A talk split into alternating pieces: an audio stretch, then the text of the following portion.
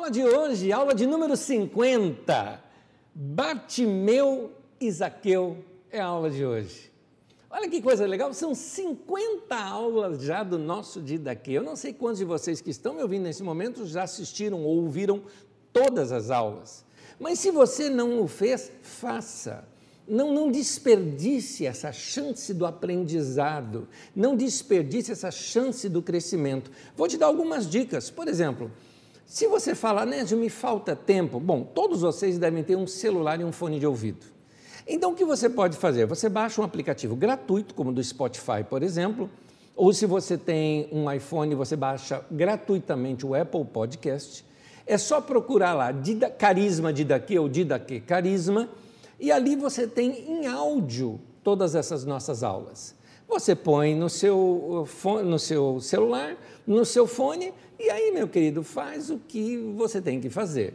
Vai correr, vai andar, vai arrumar a casa, vai lavar banheiro, vai fazer qualquer coisa, faça edificando a tua mente, edificando a tua vida com estudos da palavra de Deus. Eu tenho certeza que pelo ouvir você vai crescendo e crescendo e crescendo. Eu tinha o costume de ouvir muito as pregações do meu pastor. Quando digo ouvir muito, é ouvir diversas vezes a mesma pregação. É interessante isso. Tinha pregações dele, por exemplo, eu, eu, eu tenho certeza que eu não estou exagerando. Já teve pregações de ouvir mais de 20 vezes. Eu tenho certeza que eu não estou exagerando. Mais de 20 vezes. Eu exagerei em ouvir 20 vezes, mas não estou exagerando em lhe falar isso. Tanto que, por exemplo, existem pregações do meu pastor de 1985, alguns de vocês nem eh, mesmo eram nascidos, que eu sei um bom trecho da pregação de cor, da maneira dele falar, da expressão dele falar. Meu pastor naquela época era Walter de Lima Filho, e aquelas pregações marcaram a minha história, marcaram a minha vida. interessante, quanto mais eu ouvia, mais eu queria ouvir. E não me importava de ser repetitivo aquilo, porque aquilo trazia algo para o meu coração que era, eu não sabia explicar, mas me edificava. É isso que a palavra de Deus faz com a gente. Ela alimenta o nosso espírito. É como comer uma boa comida saborosa, aquilo te alimenta, aquilo te dá força, te dá energia. Assim é quando a gente estuda a palavra de Deus. Hoje nós vamos ler um texto longo das Escrituras eu vou pegar desde o capítulo 18 até o capítulo 19, trecho do meio do 18 até o meio do 19 eh, no livro de Lucas. E é importante você saber uma coisa: capítulos e versículos não fazem parte do texto original. Então, ah, os capítulos e versículos foram colocados, se eu não me engano, pela igreja bizantina, foi colocado muito tempo depois, é, para que a gente localize o texto. Fica mais fácil, com referência, capítulo e versículo, você encontrar um texto bíblico. Mas o corte de algumas histórias em capítulos fez com que a gente pensasse que se tratava de um outro assunto. É este o caso de hoje.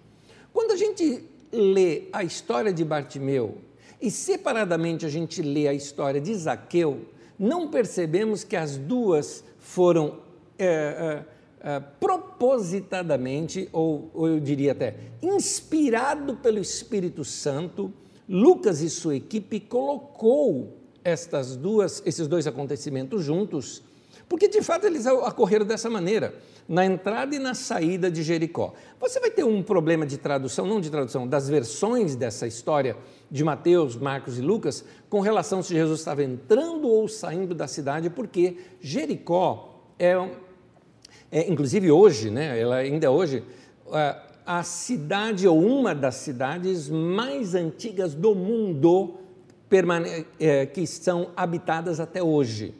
É, você tem é, mais ou menos uns 10 séculos ou mais, não, não, mais, mais do que isso, mais do que isso, é, é, antes de Cristo, que Jericó já era habitada. Então você tem ali, se não me engano, em 5 mil antes de Cristo, ou 10 mil antes de Cristo, uma coisa assim, você já tinha populações naquele lugar. E Jericó foi sendo construída e reconstruída, construída e reconstruída, derrubada e levantada. Então você tem a velha Jericó, a nova Jericó. Nos tempos de Jesus mesmo, você tinha determinadas ruínas que tinha gente habitando naquela parte, tinha a nova Jericó sendo construída aqui e gente habitando aqui. Então, se você pega o Bartimeu, por exemplo, uh, o cego ali de Jericó, uh, na entrada da cidade, você não sabe se Jesus está entrando ou saindo da cidade. Lucas diz que está entrando, se não me engano, é Mateus ou Marcos que diz que está saindo, porque está saindo da velha e entrando na nova. Pode ser algo assim, pode ser nesse percurso. Já na, na história de Zaqueu, de fato, ele já estava saindo para fora da cidade, porque ali você encontra uma árvore que nunca seria plantada dentro da cidade, que é o sicômoro. Então, é isso que nós vamos estudar hoje, vamos ver a lição que Jesus nos dá em lidar com duas pessoas tão opostas, de classes sociais opostas, ou seja, a classe mais baixa que tinha era o pedinte, era o mendigo. Temos aí o cego, que era o Bartimeu, sabemos que o nome dele é Bartimeu pelo livro de Marcos. E você tem uh, a classe alta, rica e opressora, que eram os publicanos, os coletores de impostos, gente que era judeu, mas trabalhava para Roma. E, e, você vai ver estes dois dentro da mesma história e a história de, da passagem de Jesus por Jericó. Vamos ler Lucas capítulo 18, versículo 35, até o capítulo 19, versículo 10. Você acompanha comigo a leitura, todos os textos citados aparecem aí na sua tela. E a sua apostila você pode baixar a partir das nove da noite no nosso site carizo.com.br barra didaque. Vamos lá. Lucas 18, 35 diz assim: Ao aproximar-se Jesus de Jericó, um homem cego estava sentado à beira do caminho, pedindo esmola. Quando ouviu a multidão passando, ele perguntou o que estava acontecendo. Disseram-lhe: Jesus de Nazaré está passando. Então ele pôs-se a gritar: Jesus, filho de Davi, tem misericórdia de mim. Nota uma coisa: disseram para ele que era Jesus de Nazaré. Ele já disse Jesus, descendente do rei Davi. Quer dizer, a fama de Jesus já tinha chegado lá. Continuando, os que iam adiante o repreendiam para que ficasse quieto, mas ele gritava ainda mais: é, Jesus, filho de Davi, tem misericórdia de mim. Jesus parou e ordenou que o homem lhe fosse trazido. Quando ele chegou perto, Jesus perguntou-lhe: O que você quer que eu lhe faça? Senhor, eu quero ver, respondeu ele. Jesus lhe disse: Recupere a visão a sua fé o curou. Imediatamente ele recuperou a visão e seguia Jesus, glorificando a Deus. Quando todo o povo viu isso, deu louvores a Deus. Note, parece que a história termina aqui, mas não termina. Continuemos a história. Jesus entrou em Jericó e atravessava a cidade. Havia ali um homem rico chamado Zaqueu, chefe dos publicanos. Nota, entre os publicanos ele era o maior de todos. Ele queria ver quem era Jesus, mas sendo de pequena estatura, não conseguia por causa da multidão. Assim, correu adiante e subiu numa figueira brava para vê-lo, pois Jesus ia passar por ali. Quando Jesus chegou àquele lugar, olhou para cima. Ele disse: Zaqueu, desce depressa. Uma pergunta que a gente faz aqui ao texto: como é que Jesus sabia que o nome dele era Zaqueu? Nós vamos ver isso adiante. Eu quero ficar em sua casa hoje. Por que é que Jesus se ofereceu de ir para a casa dele? Nós vamos ver no texto também. Então ele desceu rapidamente e o recebeu com alegria. Todo o povo viu isso e começou a se queixar. Ele se hospedou na casa de um pecador. Mas Zaqueu, isso já na casa, agora essa a próxima cena se dá na casa do Zaqueu. Mas Zaqueu levantou-se e disse ao Senhor: Olha, Senhor, estou dando a metade dos meus bens aos pobres. E se alguém, de alguém eu extorqui alguma coisa, devolverei quatro vezes mais. Jesus lhe disse: Hoje houve salvação nesta casa porque este homem também é filho de Abraão. Pois o filho do homem veio buscar e salvar o que estava perdido. Até. Vamos começar analisando o primeiro personagem que aparece, o cego de Jericó. Esse era um momento histórico. Vamos entender o momento. Era a época da Páscoa. Como você sabe, a Páscoa para o judeu é um tempo de celebração é onde eles vão lembrar da libertação da opressão do Egito. Então, o coração do povo estava aquecido com esse assunto. Eles faziam leituras às noites com suas famílias, lembrando de como tinham sido oprimidos lá no Egito e como agora estavam livres dessa opressão do Egito. Só que esse momento histórico, eles estavam sendo opressos por Roma. E Roma os oprimia com altos impostos, era um serviço quase escravo, como se fosse do Egito, vamos dizer assim. De uma outra maneira, nesse caso, uma escravidão econômica para Roma. Então, eles ficaram sabendo que um grande profeta tinha se levantado na nação de Israel. E havia rumores de que este profeta era também o Messias, porque o povo vinha falando isso. Por exemplo, em Lucas uh, no capítulo 7, no versículo 16 ao 17, diz assim: Todos ficaram cheios de temor, foi depois que Jesus fez um milagre ali. Todos ficaram cheios de temor e louvavam a Deus. Um grande profeta se levantou entre nós, diziam eles, e Deus interveio em favor do seu povo. É importante isso aqui. Uma outra versão diz: Deus visitou o seu povo.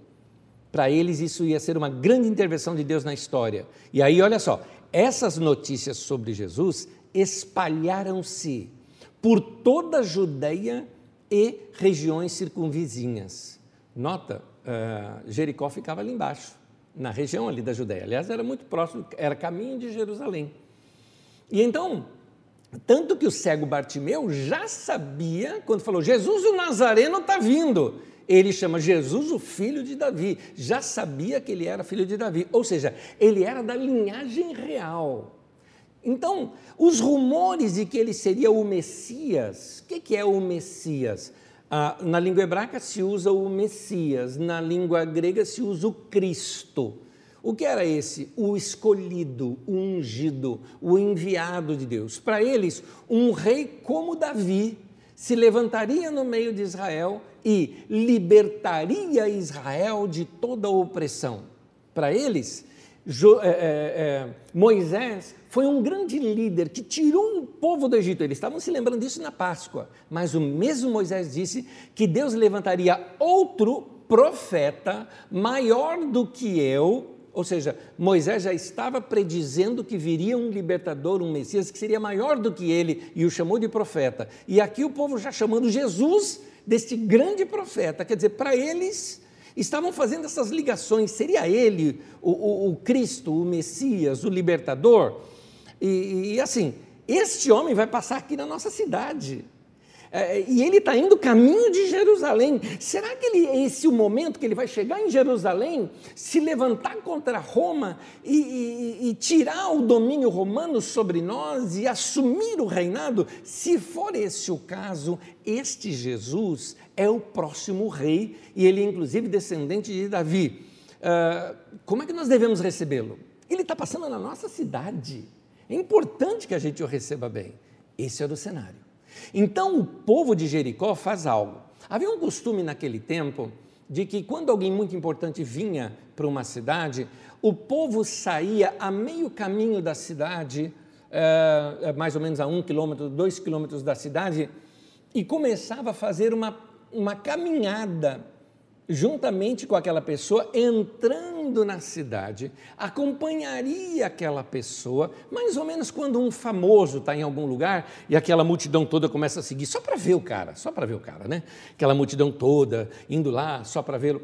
Quando ele sai da cidade, também se faz um cortejo até um certo ponto e depois somente a caravana dele vai adiante. Assim era naquele tempo. Ficaram sabendo de Jesus, obviamente já foi aquela multidão saindo pelos portões da cidade, Jesus está vindo aí. O cego Bartimeu percebe o movimento, escuta aquela barulheira toda, procura se informar, o que, quem, quem é de tão importante que está vindo aí, que o povo todo está saindo, falaram, é Jesus, o Nazareno. Aí ele, ele começou a gritar, Jesus, filho de Davi, tem misericórdia de mim, tem misericórdia de mim. Bom, vamos lá. É, é, é, nesse momento é, que, que, o povo sai para receber Jesus, o cego, ao ser informado que Jesus é, iria passar ali e começa a chamá-lo dessa maneira, ele estaria chamando o seguinte: Jesus, descendente da casa real, futuro rei, com a bênção de Davi, o Messias esperado. E ele está querendo a atenção de Jesus. Ele queria falar algo para Jesus. Uh, e o mendigo clamava isso e as pessoas o repreendiam. Mandavam ele calar a boca. Aliás, o texto, quando descreve que o povo mandava calar a boca, é um texto ofensivo. É, não é um quietinho, fica quieto. Não, não, é um cala-boca bem desrespeitoso. Afinal de contas, ele era um mendigo. Ele era alguém assim que o povo falava. É o rei passando e você quer uma audiência com o rei. Você é mendigo, se enxerga, se enxerga. O cara era cego. o cara é cego, se enxerga. então, o, o, mendigo passava, tentava ali, é, é, passava a, a, mensagem gritando, gritando, querendo a atenção de Jesus, o povo mandando calar a boca, mas Jesus escuta e Jesus sempre se posiciona do lado daquele que está oprimido. Olha o que Jesus faz, ele manda chamá-lo. Lucas 18, versículo 41. Quando ele chega diante de Jesus, Jesus pergunta assim: O que você quer que eu lhe faça? Cá entre nós, essa eu acho que era uma pergunta que todos nós amaríamos que Jesus, frente a frente, nos perguntasse. Esse homem tem essa chance da sua vida, a oportunidade da sua vida. Jesus está na minha frente e está me dizendo: o que você quer que eu faça? Eu sei que para nós parece óbvio isso. O homem era cego, dava para notar que ele era cego. Então, quando Jesus pergunta o que, é que você quer que faça, na nossa cultura seria óbvio, né? O cara é cego, chegou para Jesus, perguntando o que você quer que eu faça. Eh, esse homem está tá querendo ser curado, né, Jesus? Mas aqui tem um detalhezinho que é importante a gente entender no texto.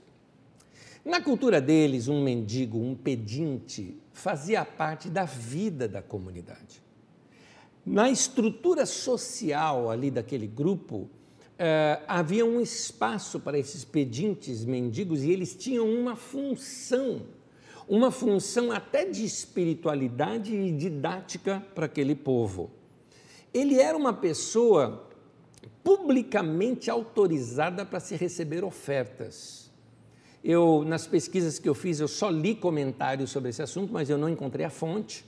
Mas em, em diversos comentários que li, eles dizem que era dado a esses mendigos ou esses pedintes, e tinha que ser uma pessoa assim, tinha exatamente a descrição exatamente daquele que poderia pedir. Não era qualquer pessoa que poderia, como nos nossos dias, alguém quiser ir lá para o semáforo e pedir, pode. Naquele tempo não era assim. Tinha que ser claro. Por exemplo, se você fosse cego de um só olho, você não poderia ser um pedinte. Somente se for cego dos dois olhos. Aí você pode ser um pedinte. É interessante, tinha umas regras sobre isso. E nessas regras tinha um detalhezinho. Ele tinha que ter autorização dos, da, da liderança daquele vilarejo ou do lugar ou da cidade onde ele tivesse para fazer para ser um pedinte e ele ganhava uma capa aquela capa era característica qualquer pessoa que visse alguém com aquela capa era assim uniformizado está autorizado a receber eh, esmolas então ah, ah, por isso é interessante no texto que quando ele é chamado né, é, por Jesus, ele deixa sua capa. Um dos evangelistas diz isso. Ele deixa sua capa e corre para Jesus. Ou seja, ele não precisa mais da sua capa. Ele pode deixar a capa ali porque ele não vai precisar mais dela. Ele já foi para Jesus esperando isso. Quando Jesus pergunta o que quer que eu te faça, parece ser óbvio, mas não é tão óbvio assim, não naquela cultura. Eu vou te explicar ainda mais adiante. Ainda falando sobre o pedinte, se ele era uma pessoa autorizada para receber oferta publicamente, tinha também o seguinte: naquela sociedade, toda pessoa piedosa, toda pessoa religiosa, toda pessoa que queria uma experiência com Deus, essa pessoa também era esperado que essa pessoa desse ofertas aos pobres, aos miseráveis. Isso está na lei e era a lei de Deus repetida entre eles, inclusive naquele texto que normalmente as pessoas decoravam, que eram os textos dos provérbios. Os provérbios educavam o povo para uma vida saudável em sociedade. Eu quero ler diversos provérbios aqui para você entender como era importante se dar esmolas naquele tempo, o que estava inculcado nas pessoas daquele tempo sobre a questão de, de ajudar o pobre e vamos ler esse texto contra nós, porque esses textos também têm validade para nós. Então vamos ler os textos, são diversos provérbios, eh, diz assim. Provérbios 14, 31. Oprimir o pobre é ultrajar o seu Criador ou seja, mexeu com o pobre, mexeu com Deus. Roubou do pobre, está roubando de Deus. Tirou dinheiro que ia para a cesta básica do pobre, para auxílio eh, do pobre, eh, tirou dinheiro de merenda escolar que ia para o pobre, você está colocando Deus como seu adversário. E aí diz o seguinte: mas tratar o pobre com bondade, né? Eh, tratar com bondade o necessitado é honrar a Deus. Ou seja, você presta um culto a Deus ajudando um pobre. Interessante isso. Agora, Provérbios 22, versículo 9. Quem é generoso será abençoado. A gente conhece essa parte, sabe disso, que quando a gente dá, a gente recebe. Quando é generoso, vai ser abençoado. Mas olha aqui, ele continua: Pois reparte o seu pão com o pobre. Trazendo aqui bem para nós, aqui o texto está mostrando que se você é das pessoas, por exemplo, que você reparte da sua cesta básica, dos seus alimentos de casa, para doar, seja para uma entidade ou diretamente para uma pessoa necessitada, é, a Bíblia diz que é esse tipo de generoso que vai ser abençoado. Provérbios 19, versículo 17. Diz assim: quem trata bem os pobres empresta ao Senhor, e ele o recompensará. Você já deve ter visto isso como um provérbio popular. Ah, quem dá ao pobre empresta a Deus. Pois é, não é provérbio popular, está na Bíblia, meu irmão. Quem trata bem os pobres está emprestando para Deus, e Deus não é caloteiro, ele vai te devolver, ele vai te recompensar. Provérbios 21, versículo 13, diz assim: Quem fecha os ouvidos ao clamor dos pobres, também clamará e não terá resposta. Ou seja, Deus está dizendo: você não ouviu o clamor do pobre, eu também não vou ouvir tua oração. É isso que Deus está dizendo. Provérbios 28, versículo 27. Quem dá aos pobres não passará necessidade mas quem fecha os olhos para não vê-los sofrerá muitas maldições. Provérbios 29, versículo 7. Os justos levam em conta os direitos dos pobres, mas os ímpios nem se importam com isso. Até aí, embora eu quero deixar esse texto na, na tela, só para você memorizá-lo e pensar nele, numa próxima vez que você for eleger um vereador, um deputado, um governador, um prefeito, um presidente, pensa nisso. Se ele leva em conta o direito dos pobres, porque gente que é ímpio não se importa com isso. Tá aí. Vamos trazer para nós de novo. Na nossa aula, estamos estudando então aquela sociedade de Jericó, não só a cidade de Jericó, a cidade ali dos judeus, não, em toda a Judéia, inclusive na Galileia, ou seja, fazia parte da cultura de Israel e Judá, ou seja, de todo Israel, que naquela sociedade toda pessoa piedosa era esperado. O que é piedoso? Piedoso é o crente dos nossos dias, tá? Esse é o, o pessoa que ama a Deus, que serve a Deus, né? Naquele tempo a gente chama é o, é o piedoso. De toda pessoa piedosa é esperado que ela dê esmolas aos pobres. Pobres, entendam, miseráveis. Naquele caso, as pessoas ali autorizadas a receber. Mas tinha que se identificar quem são esses pobres. Então, para quem que eu vou dar? Então, nas cidades, normalmente, nas portas das cidades, nos portões das cidades, estes pobres ficavam ali. É, é interessante que isso era algo tão claro para eles que os mendigos daquela sociedade não fazem, por exemplo, não faziam, né? Como na nossa sociedade hoje faz. Por exemplo, na nossa sociedade hoje, o mendigo vem até você e te pede. Então ele vem na porta, na janela do seu carro, alguns te constrangem, algum pega lá um papelão escrito e fica olhando para você, você fala, não tenho, e o cara continua te constrangendo diante dos outros. Então, alguns dão só para não ficar mal no trânsito com os outros carros. São situações assim que eles vêm até você. Pois bem, naquela sociedade não era assim. O pobre não ia ficar te pedindo, não ia ficar ali, dá uma esmolinha, por favor. Não tem isso naquela sociedade. Na verdade, é, eles desafiavam você, do tipo, podia estar ali falando, dê para Deus, estou te dando uma oportunidade de dar para Deus. Ele não falava isso, mas ele, ele passava isso, porque fazia parte da cultura do lugar. Eu vi isso, eu vi isso. Eu vou lhes contar um, uma história bem rápida. Eu cheguei num determinado lugar, numa cidade na África, estávamos eu e um outro eh, irmão em Cristo. Veja bem, nós éramos dois brancos, o que naquela região significava gente que tem dinheiro. Chegamos num carro bom, porque tinha que ser um carro bom para ir por aquelas regiões onde a gente ia, carros grandes, dessas picapes grandes, né? Por causa, senão você não consegue andar por aquelas regiões que nós andamos assim, distâncias entre São Paulo e quase São Paulo, Rio de Janeiro, tá? Para chegar num determinado local e por lugares que nem estrada tinha ou esburacada, então tem que ser carros 4x4, vamos dizer assim. Então, num carro grande, dois brancos, vamos dizer assim, e tinha um pedinte ali. Aquela região onde eu fui era uma região de muçulmanos. Eles estavam em pleno Ramadã, aliás, no final já do Ramadã, uma das festas muçulmanas.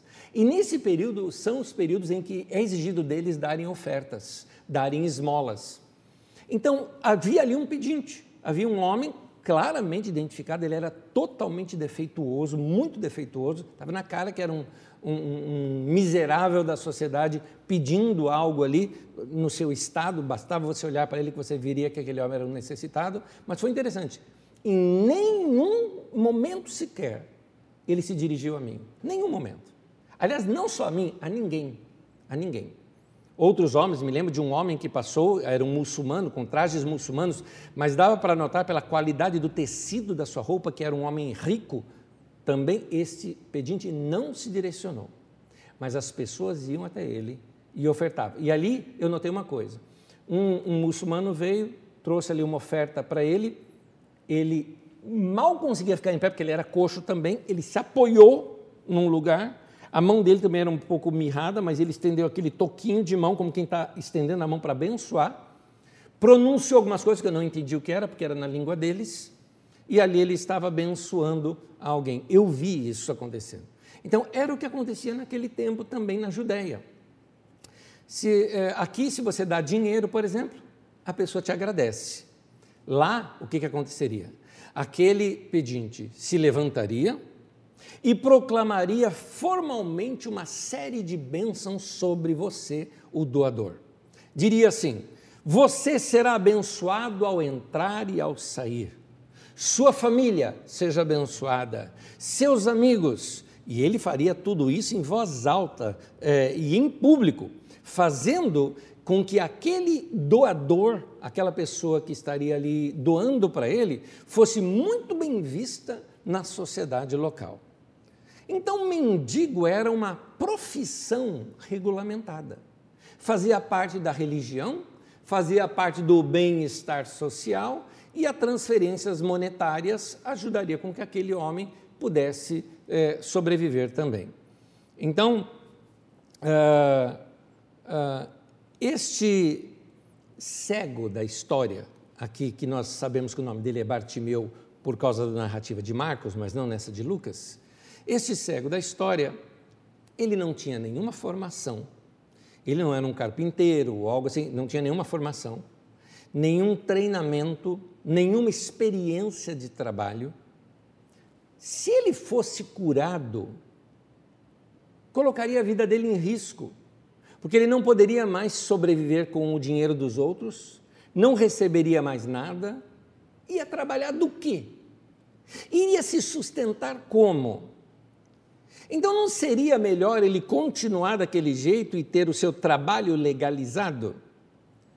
Quando ele pedia para Jesus, tem misericórdia de mim, ele poderia estar pedindo apenas uma ajuda financeira. De repente, ele não queria deixar de ser cego, apenas uma ajuda financeira, afinal, Jesus era descendente da família real, deveria ter dinheiro. Por isso a pergunta de Jesus: O que, é que você quer que eu te faça? Quando o homem responde, então vamos ver aqui. Lucas 18, 41 diz assim: O que você quer que eu lhe faça? Senhor, eu quero ver, respondeu ele. Tem uma versão antiga desse texto que ainda acrescentava algo que era interessante. Dizia assim: Senhor, eu quero ser curado para que eu te veja. É interessante isso, não?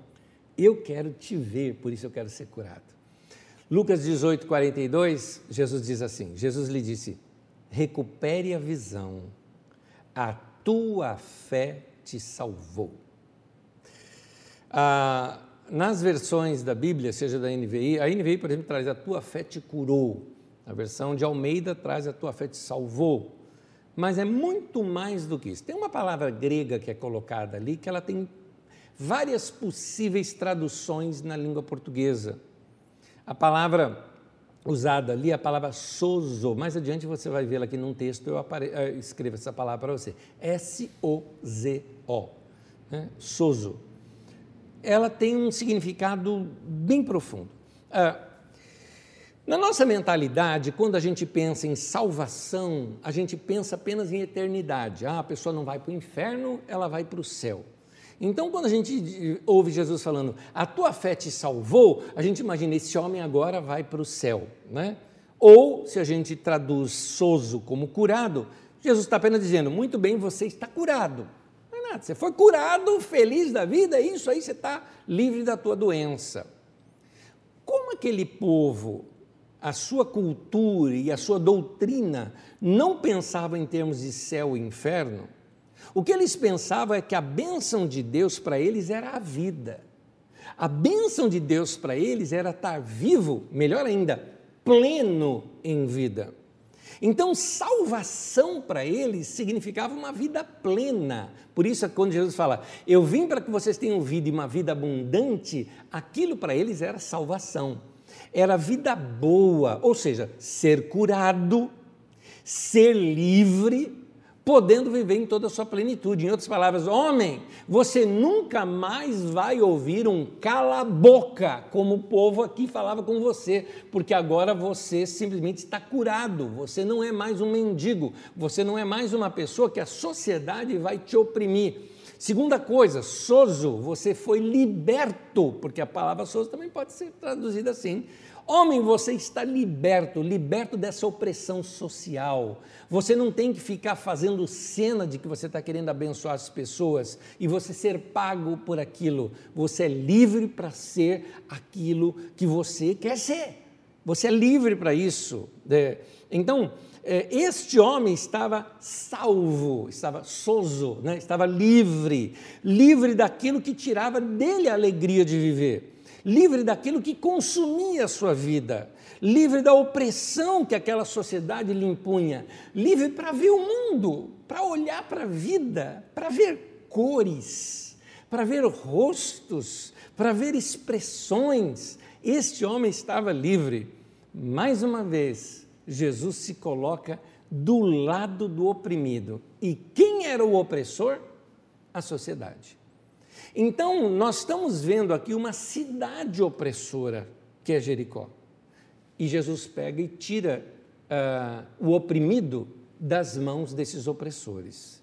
Primeira modificação que Jesus faz. Jesus continua na sua caminhada. E nessa sua caminhada por Jericó, o povo todo ali, né? a liderança da cidade ali fazendo cortejo ali para ele. Só que o povo começa a perceber que Jesus não para, ele continua indo. Era muito provável que Jesus fosse se hospedar lá em Betânia, porque você tem Jericó, depois você vai ter Betânia e vai ter finalmente Jerusalém, porque lá em Betânia ele tinha a casa do seu amigo Lázaro. Então era muito provável que Jesus fosse hospedar lá. Mas o povo de Jericó queria que Jesus se hospedasse lá em Jericó, afinal de contas, iriam receber o rei, o filho do, de Davi, não é? o futuro rei. Mas Jesus dá indícios que não para e que continua indo, e o povo começa a perceber: ele não vai ficar na nossa cidade, ele não vai ficar na nossa cidade.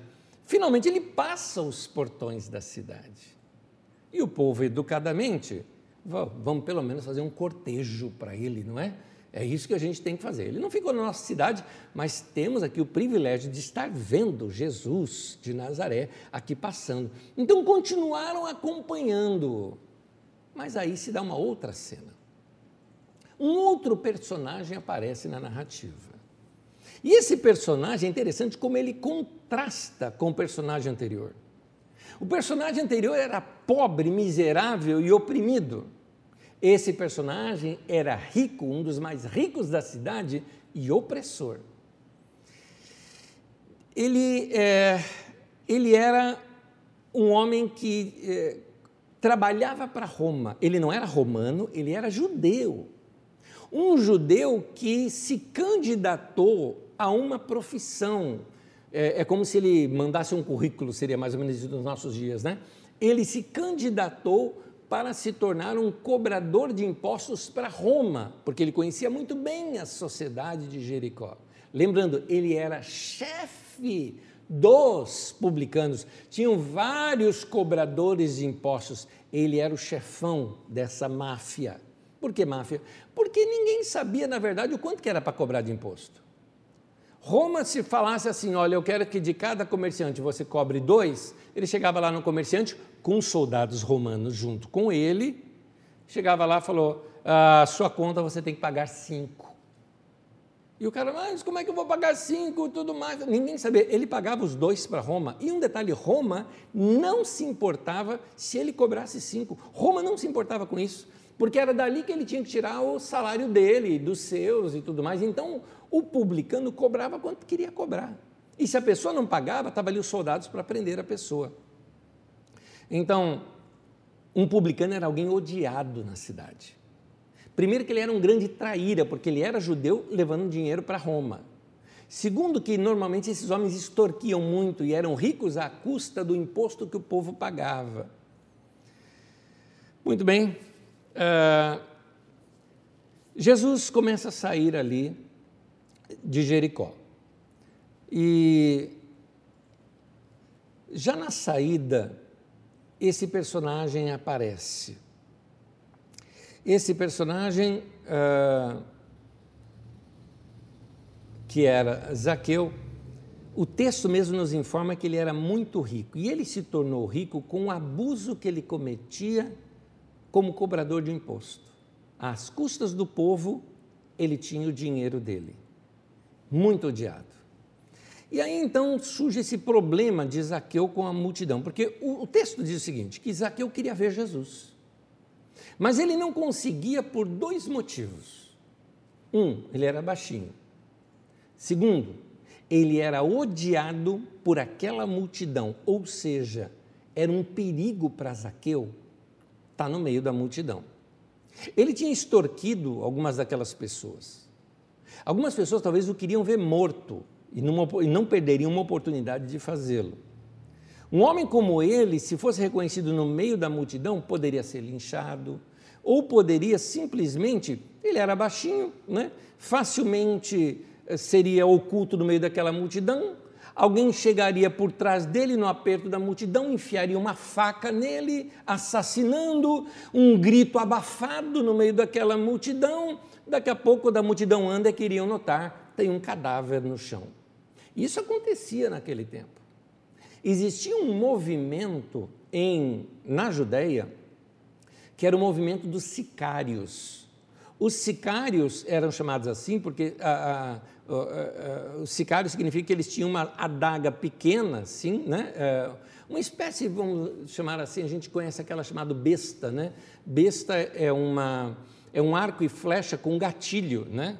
que atinge longa distância. Eles tinham um daquele bem, só que bem pequeno, mas bem pequeno mesmo, com uma flecha de ferro pontiaguda aqui, que sairia numa velocidade muito forte, só que a curta distância. Os sicários escondiam aquela a, aquela, aquele arco e flecha né? Na, debaixo das suas roupas. E quando eles queriam assassinar alguém, simplesmente chegavam perto, simplesmente nesses tumultos e multidão, disparavam aquilo, matava a pessoa, eles saíam no meio da multidão, ninguém iria saber quem eles eram. Zaqueu sabia disso, que os sicários faziam esse tipo de coisa. Ele era um homem que deveria tomar cuidado, não poderia virar as costas em qualquer lugar. Portanto, Zaqueu também era, apesar de opressor, também tinha uma vida oprimida, porque ele não era livre. Ele também não era um homem livre. Muito bem. Zaqueu queria ver Jesus e para isso ele faz duas coisas completamente incomuns que a gente só sabe estudando a, a cultura da época. Mas você que é aqui aluno na nossa, na nossa Didaquê, na nossa escola bíblica, você já aprendeu isso quando nós estudamos, por exemplo, aquela parábola do filho chamada do filho pródigo ou dos dois filhos perdidos, quando eu descrevo aquele pai saindo correndo para ver quando ele fica sabendo que o filho dele mais novo estava chegando, então ele corre, isso não era comum de um homem digno fazer. Então Zaqueu faz isso, ele corre. É, era indecente para um homem digno correr. Aquelas roupas eram roupas longas. Para o homem correr, ele teria que levantar aquela bata e acabaria mostrando suas pernas, o que seria algo indecente naquela cultura. Um homem digno, um homem elegante, mostrar as suas pernas. Então, homens não correm público para evitar vergonha pública. É, seria o mesmo na nossa sociedade hoje do que o homem simplesmente sair só com as suas roupas íntimas, ou de um pijama, ou até mesmo as roupas de baixo na rua seria o mesmo que uma nudez, seria algo vergonhoso. Assim seria um homem correr naquele tempo. Segunda coisa que Zaqueu faz: Zaqueu subiu numa árvore. Ele correu porque ele viu Jesus, vai sair da cidade. Ele correu antes que o público visse. E ele sobe numa árvore para quê? Para se esconder naquela árvore. Só que tem um detalhezinho: homem também não sobe em árvore. Subir em árvore é coisa de criança. Só para vocês terem uma ideia, eu até deixei isso registrado na sua apostila.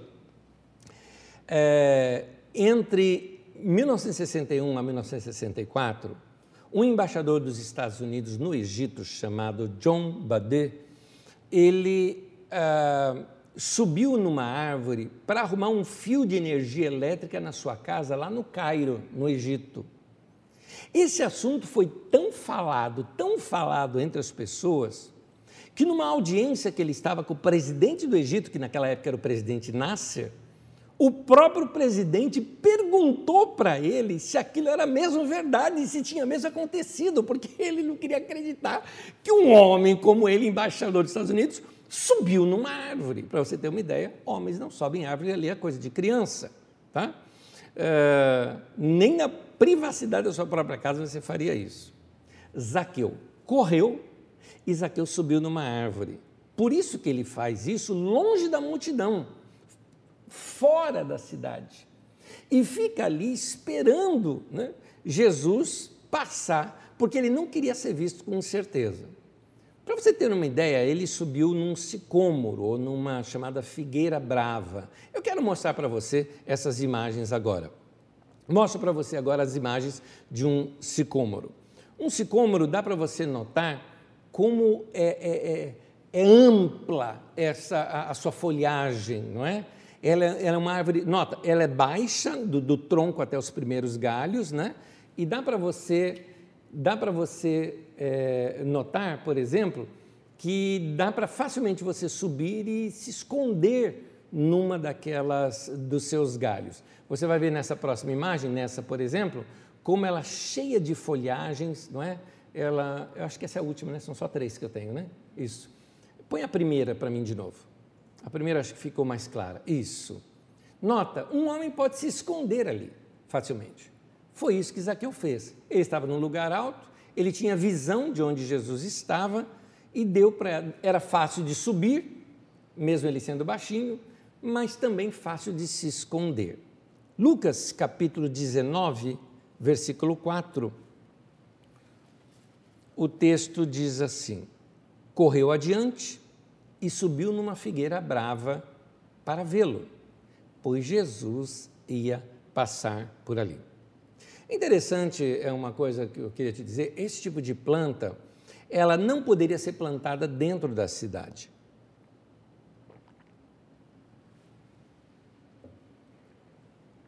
Essas árvores possivelmente eram de origem egípcia e elas eram normalmente usadas para fazer rituais debaixo dela, rituais de bruxaria, né, de feitiçaria.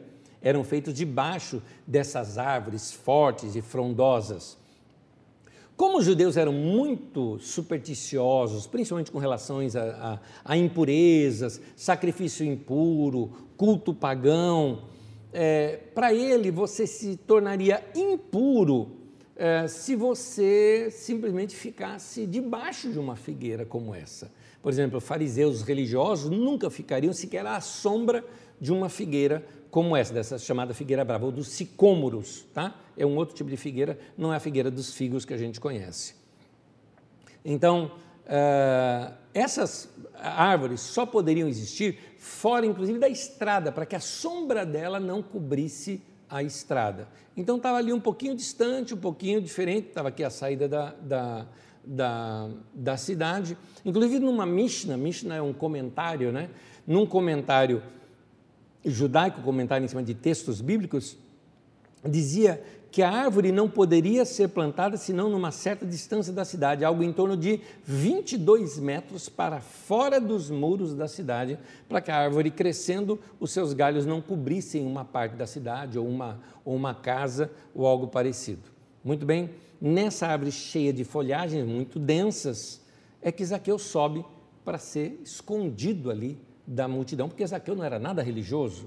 Então ele subia ali de boa falou: Aqui ninguém vem, porque ninguém ia subir numa árvore daquela. Muito bem. Na narrativa, Jesus sai da cidade.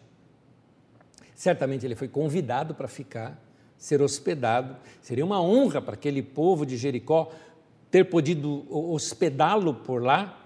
Mas ao ver que Jesus não ia ficar, um certo descontentamento ali no coração do povo. Mas Jesus está saindo. Só que aí Zaqueu é localizado. Pelo texto, é, nós sabemos que Jesus para no lugar, olha para cima e vê Zaqueu lá naquela árvore e chama Zaqueu pelo nome.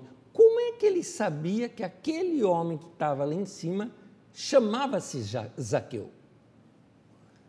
A melhor explicação que eu encontro para isso é que Jesus soube do nome do Zaqueu quando ouviu alguém, certamente, falando o nome dele, ou seja, zombando dele, ou principalmente xingando Zaqueu.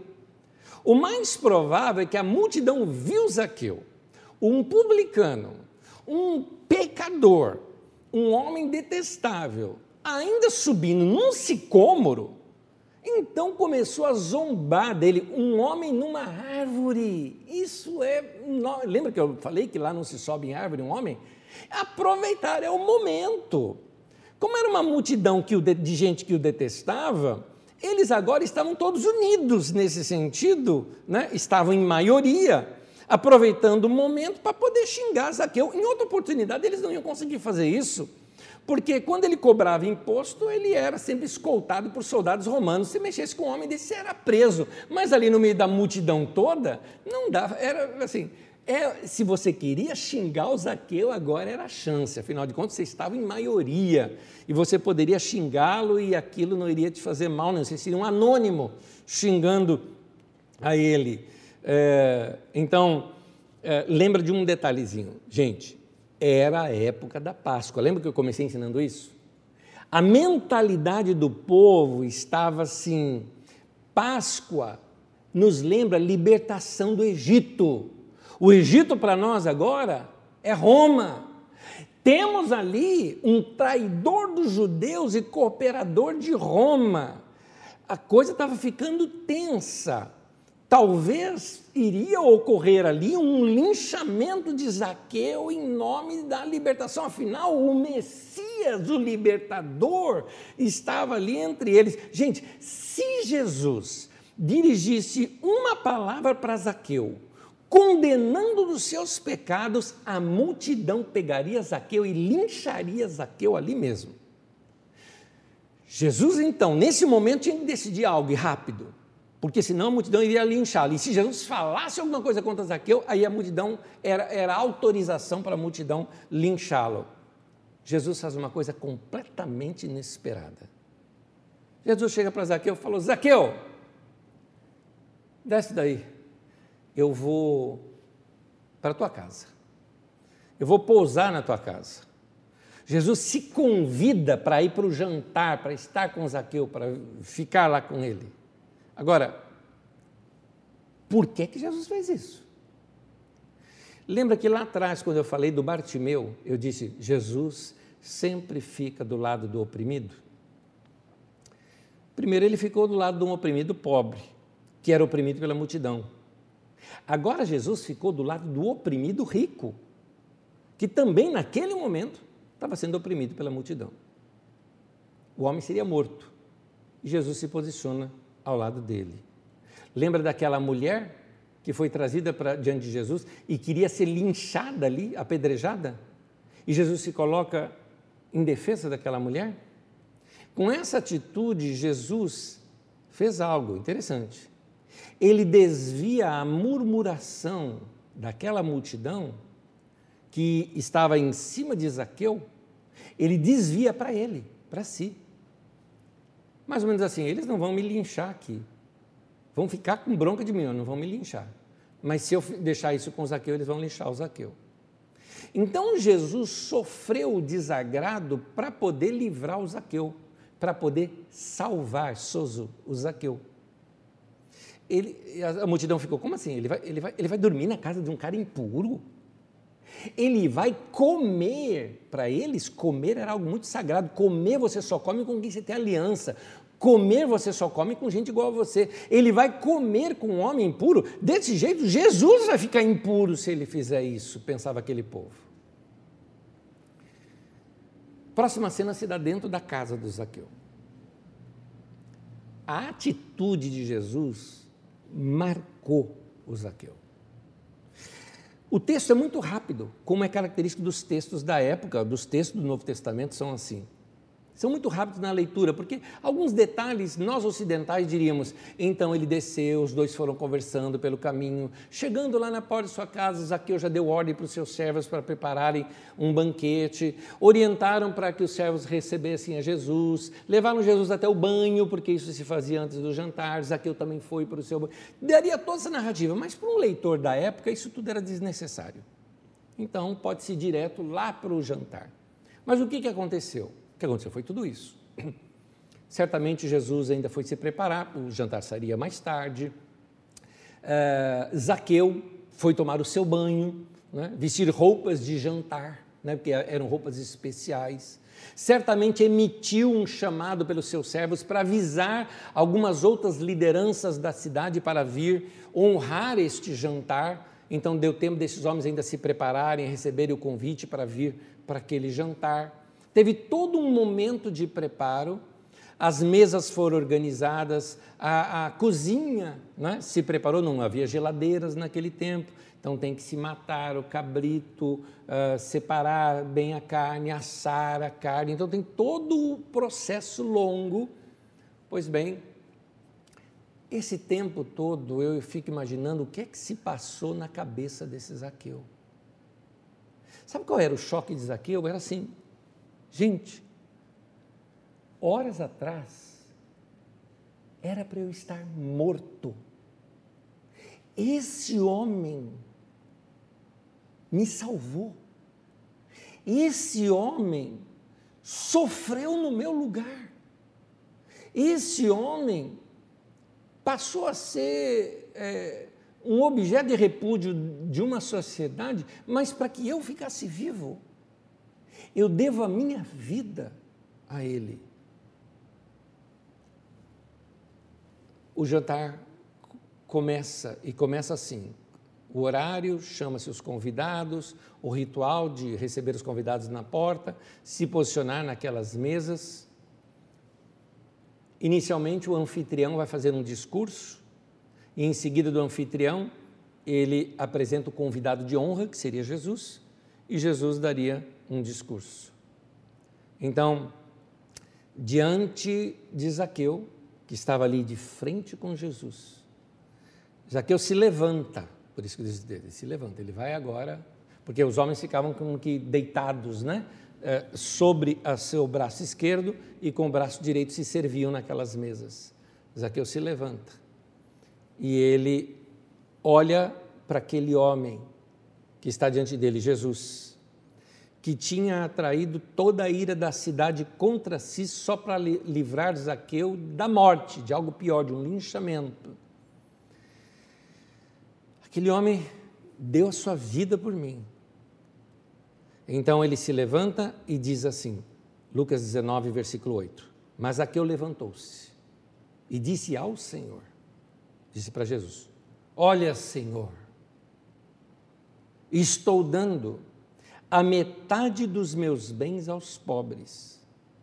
E se de alguém extorquir alguma coisa, devolverei quatro vezes mais.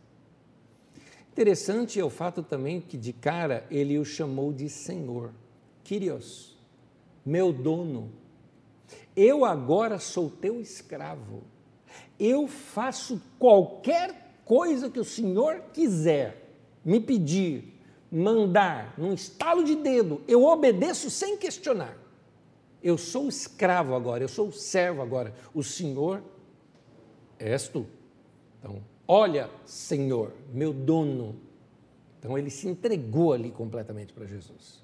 Essa era a mentalidade de alguém que seguia Jesus. É interessante, na parábola do filho pródigo, uh, foi demonstrado um grande amor do pai é, sobre aquele menino. Mas a parábola termina ali, a gente não sabe o que, que aquele menino fez. Sabe que entrou para a festa, tal, teve a festa, mas a gente não sabe como é que foi o dia seguinte desse rapaz. É uma parábola, não é uma história verídica, é uma parábola, né? não é um fato né, verídico, é uma verdade oculta num ensino que Jesus criou ali, que era uma parábola. Na parábola do bom samaritano também, nós não sabemos como é que aquele que era uma vítima reagiu depois, ao saber que um samaritano cuidou dele e tudo mais, inclusive pagou as despesas dele. Não sabemos o dia seguinte dessas pessoas. Mas nessa passagem, nós temos uma rara narração de como reage alguém que é tocado pelo amor de Deus. Ele diz algo do mais profundo do seu coração tomado pelo amor de Jesus, ele se entrega e chama Jesus de Senhor. Ele foi tão tomado por aquele amor que ele resolve uma coisa: eu preciso mudar de vida. O opressor agora quer ser homem bom. E Jesus, quando ouve a declaração daquele homem, uh, ele usa a mesma palavra que ele tinha dito lá para o cego. A mesma palavra. Sozo. Lucas 19, versículo 9 e 10 diz assim: Jesus lhe disse: Houve salvação. A palavra salvação é soteria, que é um derivado de sozo, tá? É um sufixo diferente, só isso. A raiz é sozo. Houve salvação nesta casa, porque este homem também é filho de Abraão pois o filho do homem veio buscar e sozo, salvar o que estava perdido. Ah, é interessante uma coisa: somente depois que Zaqueu decidiu repartir o que ele tinha e não ser mais um opressor, é que Jesus disse que salvação entrou naquela casa. É interessante isso. Ou seja, a mudança radical de alguém que de fato se converte. Nessa história, eu estou terminando aqui a, a, história em si. Depois eu quero fazer algumas conjecturas com vocês antes de terminar a aula. Nessa história, num só dia, Jesus muda três coisas. Primeiro, Jesus muda a vida do Bartimeu. A vida do Bartimeu foi completamente mudada. Ele foi salvo, ele foi livre daquilo que tirava a alegria dele viver livre daquilo que consumia a sua vida, livre da opressão que aquela sociedade lhe impunha. Bartimeu. Segundo, a vida de Zaqueu foi mudada. Então, a vida de Bartimeu foi mudada, a vida de Zaqueu foi mudada. Zaqueu foi salvo de si mesmo, daquele ser horrendo que ele tinha se tornado. Ele era odiado por todos, mas agora, certamente, em seguida disso, a sociedade ia perceber: esse homem mudou. Esse homem mudou. Ele estava livre, sozo, né?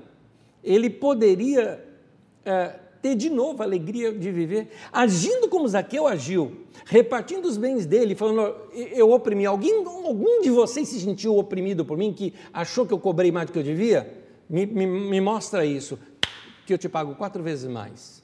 Todo mundo falou: não, não existe cara assim. Não existe publicano desse jeito. Então, Zaqueu, de odiado, vai passar agora a ser um querido na cidade. Terceiro, a vida daquela cidade inteira foi mudada. Até agora, aquela cidade é, era uma cidade opressora. E Jesus, até para aquela cidade opressora, ele foi misericordioso. Agora, aquela cidade, eles estavam livres de um cobrador de impostos opressor, e agora a população da cidade pagaria somente o que era devido e não haveria mais extorsão, corrupção naquela cidade. Aquele homem era chefe de todo aquele comando. Então, Jesus demonstrou paixão pelo mais pobre, pelo mais rico, por toda a classe média, por toda a cidade. Jesus é simplesmente fantástico. É demais quando a gente olha esse texto, esses textos bíblicos com cuidado e vê a reconstrução de uma sociedade toda a partir do que Jesus faz. Isso me fascina, fascina. Eu praticamente terminei a aula e terminei o estudo.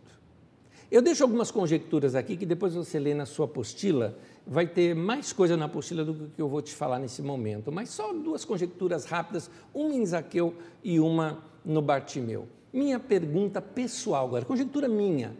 Como é que será que Zaqueu passou agora a olhar para as pessoas? É, porque Bartimeu era um cego que não via, Zaqueu era um cego que via. Porque ele olhava para as pessoas, mas ele via números. Pessoas eram números. Vamos trazer para a gente? Como é que você vê as pessoas? Como é que você, marido, vê a sua mulher? É só um objeto de uso para você?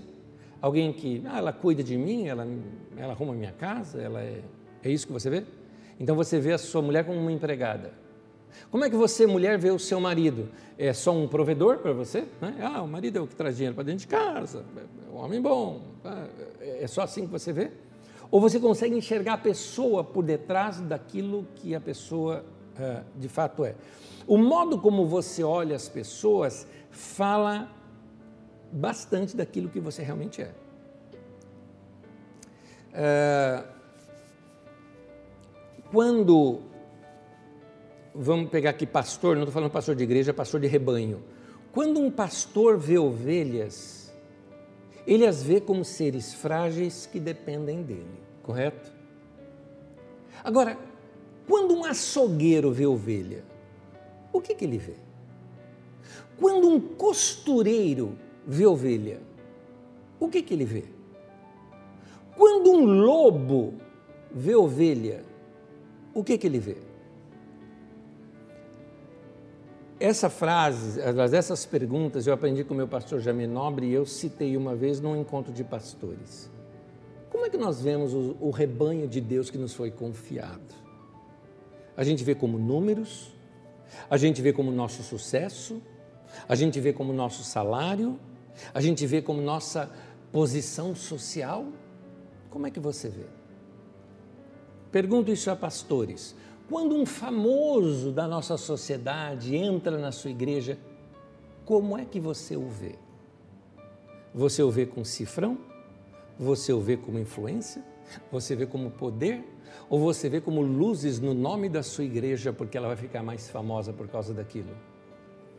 Então, as pessoas precisam serem vistas, precisam ser vistas pelo que elas são e não pelo que elas possuem. Uh, ou pelo que elas podem ser úteis para você.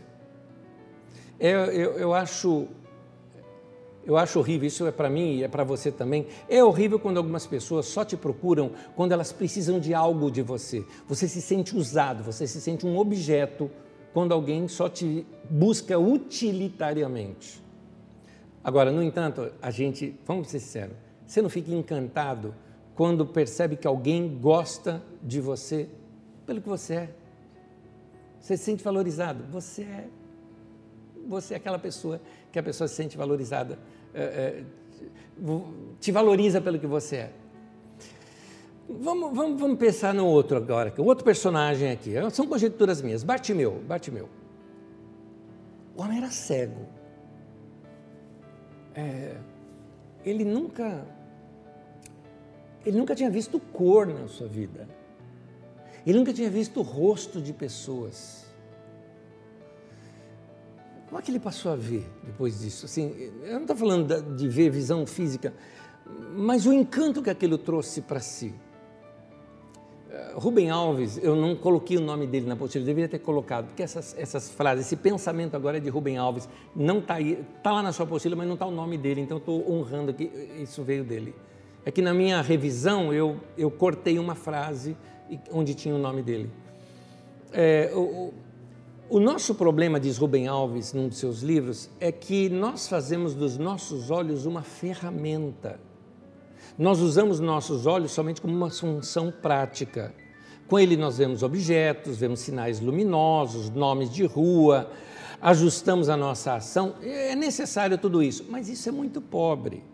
Ele diz o seguinte: nossos olhos precisam ser também brinquedos.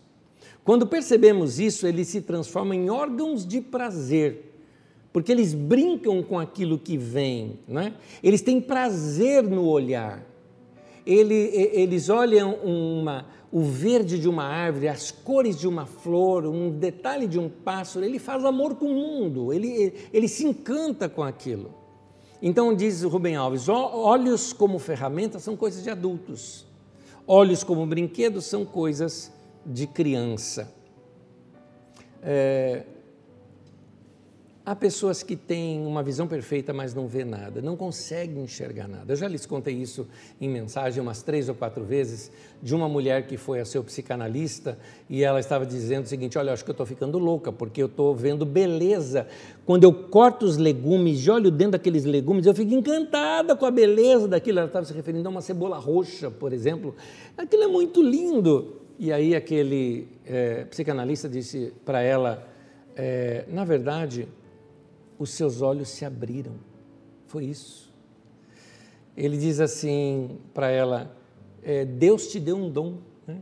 Deus te deu olhos de poeta, porque os poetas são aqueles que nos ensinam a ver, a enxergar as coisas. Então, vamos ter olhos abertos para encontrar coisas diferentes, a ler as, ler as Escrituras, como esses textos aqui. Que texto belo, muito bem escrito, as narrativas perfeitas, o jeito como ela se encaixa, a maneira como Jesus trata o ser humano. Queridos, é, depois de ler e interpretar textos como o do cego Bartimeu também, a gente precisa perguntar: e se fosse eu? Se fosse eu no lugar do Bartimeu, ou se fosse eu no lugar do, do Zaqueu. Eu imagino, por exemplo, meus irmãos e irmãs que venceram a Covid e sabem de gente que não venceu. E ele pensa: e se fosse eu? Se eu não tivesse vencido, minha vida teria acabado. Imagina a gratidão da pessoa agora em estar vivo, em estar respirando, porque uma das dificuldades é na respiração. Eu consigo respirar. Me lembro de uma pessoa que disse: Eu nunca agradeci tanto é, o ar como eu tenho agradecido no pós-Covid. Queridos, que Deus nos cure da nossa cegueira. Para terminar, eu quero te dizer o seguinte: no Evangelho de Marcos, narra a cura do Bartimeu, o nome Bartimeu aparece em Marcos. No Evangelho de Lucas, ele enxerga que Jesus curou Bartimeu e que também curou Zaqueu. No Evangelho de Mateus ele narra assim: Jesus foi entrando em Jericó e eram dois cegos. Que Deus cure a nossa cegueira de não estarmos enxergando as pessoas do nosso, do nosso lado que merecem ser vistas de outra maneira. Que Deus cure a nossa cegueira de não agradecer a vida que nós temos, a cegueira de não perceber que a vida é um dom de Deus que precisa ser bem vivido. Que Deus cure a nossa cegueira de não encontrarmos Deus na beleza da sua criação, como diz a, o cântico, que nas estrelas eu vejo a sua mão, no vento eu ouço a sua voz. Que a gente aprenda, como diz nos textos de Salmos, que os rios batam palma e cantem de júbilo todos os montes, como diz no texto de Salmos. Então, que nós aprendamos a ouvir a voz do Senhor sobre as águas, né? que troveja o Deus da glória. Textos do, do, de Salmos que mostram a grandeza de Deus na natureza. Que nós sejamos curados da nossa cegueira e os nossos olhos deixem de ser somente ferramentas e passem a ser brinquedos para a gente se divertir com essa coisa linda chamada vida que Deus nos deu e que a gente levante para as mãos para os céus e fala: Senhor, obrigado, porque salvação, sozo, libertação, cura, liberdade de vida entrou nessa casa aqui. Deus te abençoe. Eu quero orar com você. Senhor, que os nossos olhos possam ver a tua glória em toda a terra. Salmo 24 nos diz: toda a terra está cheia da sua glória. Senhor, eu te adoro pela vida e te agradeço pela vida. Que tenhamos sempre esse coração dessa maneira. Que esses textos que lemos hoje nunca sejam esquecidos por nós. Que sempre nos despertem para a salvação que recebemos do Senhor. Em nome de Jesus. Amém. Amém.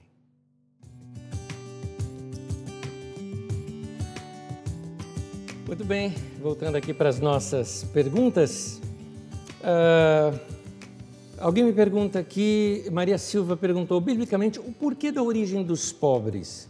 É interessante porque a Bíblia não cita a questão da origem dos pobres, mas ela mostra a questão da maldade no coração do homem. É isso que ela mostra o tempo todo. Ah, os pobres você sempre vai ter e sempre vê essa questão da pobreza ao longo de todas as escrituras, inclusive fora das escrituras sagradas, em textos até mais antigos do que a Bíblia Sagrada. Ah, o que Deus condena é a opressão dos pobres. A pobreza ou riqueza tem a ver com o nosso sistema de vida. Então, o homem já bolou diversos sistemas querendo acabar com a pobreza. O homem criou o capitalismo, o socialismo, o comunismo e outras formas de, de sociedade. Nenhuma delas tem a, é inspiração de Deus. São criações humanas tentando lidar com isso, mas sem sucesso. É, talvez o que eu diria é: o momento em que eu vejo que não existe pobre foi naquele momento em que Israel sai do Egito, vai ali para o deserto e ali no deserto, e naquele período inicial na Terra Prometida, eles, você vai ver isso nas primeiras aulas minhas aqui do Didaquê. Você vai ver que naqueles períodos, por uns alguns períodos de tempo, o povo tinha terra, plantação, não havia ricos e pobres entre eles. Inclusive o texto até diz assim: para que não haja pobre entre, entre vós. Então haviam sistemas criados ali pela lei do Senhor, que era boa em equalizar, havia equidade naquela sociedade. Para mim, o único sistema que realmente funcionou e acabou com a pobreza é o que a gente vê nas escrituras sagradas. Juliane Brandão me pergunta: Isaqueu passou a viver do quê? Já que ele tirava o salário. Bela pergunta. Já que ele tirava o salário dele de uma parte do imposto que pertencia a Roma, eh, Roma dava algum benefício aos cobradores dos impostos? Obrigada. Muito bem. Uh, o imposto em si já era o imposto que era tributado a Roma, mais certamente o salário daqueles que, daquele sistema né, de, de, dos publicanos, porque Zaqueu era um chefe de um grupo de pessoas, né? Então havia ali, mas estes homens cobravam, eu que citei aqui pouco, eles cobravam muitas vezes mais aquilo que lhes era devido. Era a forma deles adquirirem a sua riqueza. O que Zaqueu para de fazer é de cobrar esse mais. cobra apenas o devido. O devido era o imposto que Roma tributava, mais o imposto que era o imposto do funcionamento desse sistema. Ele continuou recebendo sim o seu salário, vamos dizer assim, mas sem exacerbação. Talvez os melhores números seria assim: Roma cobrava dois, dizia para ele cobrar três, ele cobrava 15, seria mais ou menos isso, tá? Seria essa as proporções. Uh, Marcelo Rubem Andrada diz assim: Anésio, graça e paz, boa noite. Boa noite. Você disse que o publicano cobrava o que queria das pessoas. A retribuição de Zaqueu, devolvendo quatro vezes mais, tem alguma simbologia ou questão cultural? Marcelo, eu também queria saber isso. Eu procurei, não vi, talvez eu precise procurar em alguns outros comentaristas, mas me parece que é apenas força de expressão, sabe? Eu vou devolver é, quatro vezes mais. Me parece que é força de expressão, não existe nenhuma base para esse valor. É tudo que eu sei. Talvez a gente descubra com algum outro comentarista algum outro detalhe. Ah, desculpa não responder a sua pergunta, é de que de fato eu na, tenho a mesma dúvida que você, eu não sei. Uh, o Cleiton Nunes, a, do Cleiton Nunes não é nenhuma pergunta, é que ele está afirmando, é, ele colocou em tom de pergunta, eu vou colocar em tom de afirmação, porque está corretíssimo o que ele colocou. Ele diz o seguinte, Anésio, a mensagem é uma só no sentido de que Jesus veio para transformar o homem independente, independente de onde ele esteja, uh, onde esteja a sua deficiência. Jesus veio para transformar a, a deficiência do homem, seja física, seja moral, seja espiritual, seja emocional. Você concorda? Claro que sim. É isso. É isso que a gente vê aqui no texto, é o que Jesus fez. Gente querida, que Deus abençoe vocês. Essas foram as perguntas que me chegaram, não sei se chegou alguma depois aqui. É... Alguém agradecendo aqui a cultura da época que nos ajuda a entender melhor a passagem bíblica, é isso mesmo que é a nossa intenção. São essas as perguntas de hoje. Gente querida, que Deus abençoe. Revise essas aulas, tenho certeza você vai aprender ainda muito mais com seus estudos pessoais. Deus te abençoe. Terça que vem a gente volta com o nosso Didaquê. E domingo eu entro 9 e 15 da manhã com uma entrevista muito gostosa e às 10 da manhã com o nosso culto. Deus te abençoe e até lá.